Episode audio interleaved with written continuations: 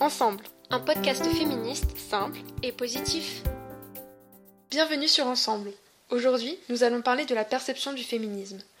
Qu'est-ce que le terme implique? Comment sont vus les gens qui osent se revendiquer féministes? Que semble en penser la société? Nous vivons actuellement dans une société où le féminisme est nécessaire. Hommes comme femmes s'engagent. Néanmoins, le féminisme est toujours vu d'une manière extrême et souvent fausse. Cela entraîne une connotation négative qui véhicule une image erronée de la cause. Le féminisme a pour but d'arriver à l'égalité des genres la plus complète, mais en aucun cas à la supériorité de l'un sur l'autre.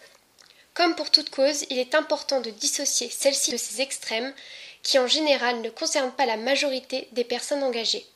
Un exemple récurrent est celui des fémènes, qui mènent des actions controversées dans des pays plus ou moins tolérants. Les fémènes ont une vision que beaucoup de féministes ne partagent pas, bien que la cause soit légitime.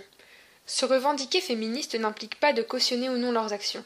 Le féminisme est vécu différemment par chaque individu selon ses croyances et motivations.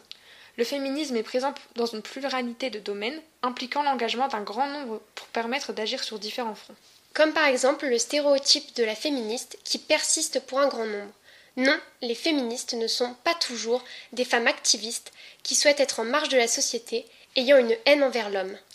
Les féministes doivent faire face à des remarques récurrentes basées sur les suppositions de ceux qui ne connaissent pas assez le mouvement et jugent sans s'y intéresser. Il est important, si vous rencontrez quelqu'un qui questionne votre engagement, d'expliquer votre perception du mouvement. Il n'y a pas à avoir honte d'être féministe, ce n'est pas un terme péjoratif. On espère qu'il se démocratisera dans les années à venir jusqu'à être accepté par tous. Nous vous remercions pour votre écoute et nous vous retrouvons la semaine prochaine pour un nouvel épisode d'Ensemble sur les mouvements pro-IVG dans le monde.